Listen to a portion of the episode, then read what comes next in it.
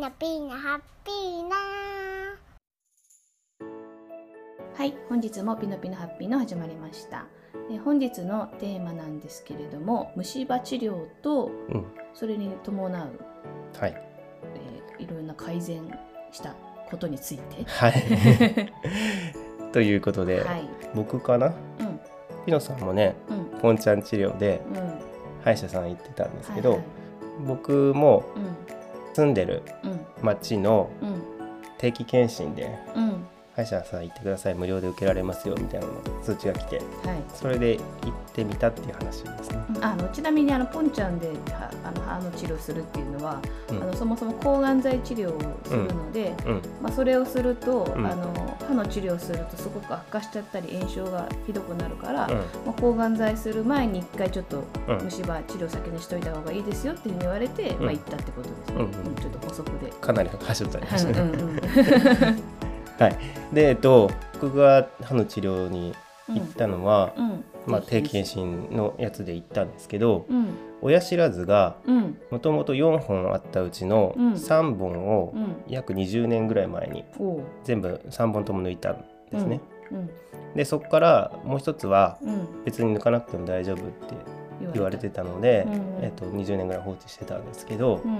定期検診でうん。もしかしたらこれ今後虫歯になる可能性あるなみたいなことうん言われて、うん。うんねじゃあ抜いた方がいいよっていう話になったのでうん。抜きに行ったと。うんでその頃うん。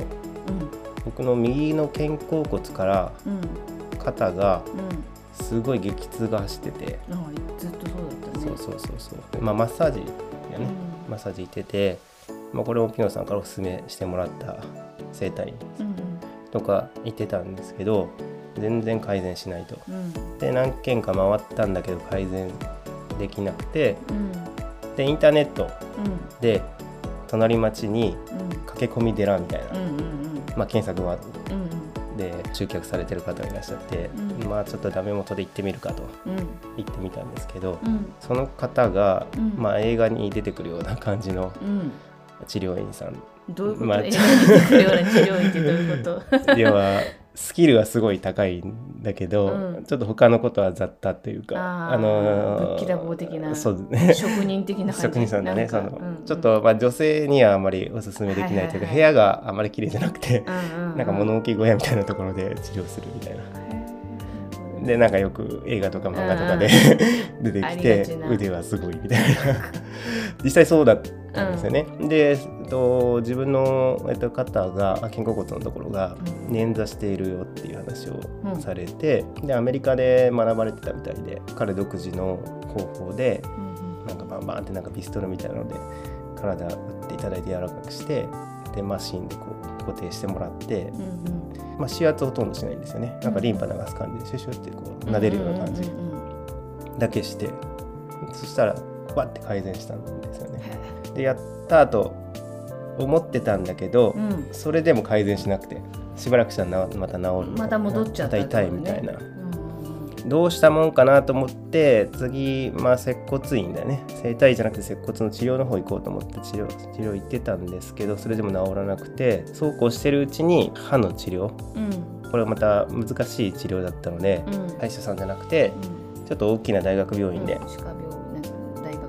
そう。生え方が変だったので、うん。深いところが、うん。顎とか下の神経に近いので、うんうん抜いた時にその神経引っ張り出しちゃうみたいな一緒に、抜いた時に一緒に引っこ抜いちゃうから、うん。大学病院さんでうん切っていただいたんでね、うん。そうしたところうん。歯の痛みうん。みたいなのってやっぱり手術の後ってあるじうんゃないですか、それが気になってたせいか、うん。肩の痛みって、うん。その当日は痛かったんだけど夜とかうんはあんまり痛くなくて、うん。で23日してみたら、あれ？うんそういえば肩の痛みなくなってるみたいな感じになって。うん。でもまあ。その間は別に行ってないもんねそのマッサージとか。そうマッサージ行ってなくて、俺と思っててうん。ランニングしてるんですけど、うん。ランニングの時っていつも肩痛んだりとか、うん。どっかどっかしら痛むんですけど、うん。全然体痛くないと思って。ほ常に痛かったものがうん。すごい快適だと思って、これなんだ原因って思って思い返すと親知らずを抜いた。知らず抜いたことかな みたいな、ねそれでね。ネットでちょっとさうん、調べたんだけどさ。あ皆さん調べてくれてね。そう。うん。やっぱねその歯って結構すごい大事みたい。うん。だからその、まあ、虫歯はもちろんそうなんだけど、うん。なんかその横向きとかそのさっきあの船さんが言ってた変な風に入ってきた親知らずをずっと放置してると、うん。その噛み合わせが悪くなるんだって、うんうんでその噛み合わせが悪くと、うんうんその健康な歯の歯並びに影響を与えて、まあ、虫歯になりやすいっていうさっきねなんか虫歯になるなるかもこのままいくとって、うん。うんうんまさにそれもそうなんだけど、うん。あとその噛み合わせが悪くなると、うん。顎周辺の筋肉にこう負担がかかって、でそれによって血行不良になっちゃって、うん。で頭痛と肩こりが引き起こされちゃう。そう頭痛もひどかったんですよね。うん。うん。だそうだね。まさかの噛み合わせだったっていうね、ねうんまあ、それプラスなんかこうデトックスしたデトックスした感じが体があるのかな。なんかかもしれないね。悪いものをこえうう、ね、ん。抜いて。そうかも。